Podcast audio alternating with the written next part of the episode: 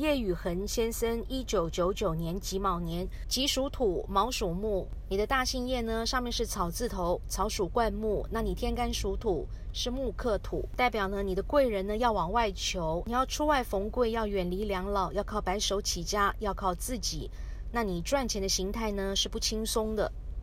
你的名字宇恒取得不好，中间这个宇字呢代表人际关系，代表感情世界。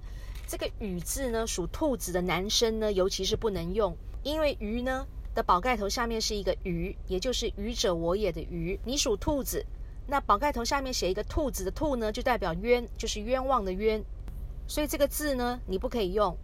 那因为我们名字的中间呢，代表人际关系，代表感情世界，所以你感情这条路你会走得非常的辛苦，并且呢，你贵人没有，小人好多，小人呢都在你背后扯你的后腿，陷害你。所以你的运气呢是特别差的，这辈子呢你会过得非常非常的怄。最后这个横字呢代表工作事业，代表钱财，也代表一切事物的总结果。这个横字呢属兔子的也不能用，因为它是一个竖心旁，竖心旁呢代表带骨头的肉。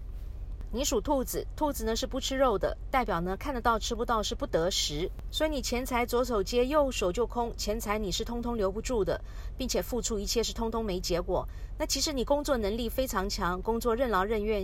肯干实干，工作像个男子汉，但是非常可惜，辛苦耕耘的是你，收获的通通是别人。不管你再怎么努力，那论功行赏绝对没有你的份。好康的也通通轮不到你，所以你叫做打江山给别人，到头来呢是白忙一场，因为呢通通没结果，非常可惜。因为名字糟糕，所以它也伤害到你的健康，肠胃特别差，并且你的肾脏、脚、支气管跟排便系统呢也通通都不好。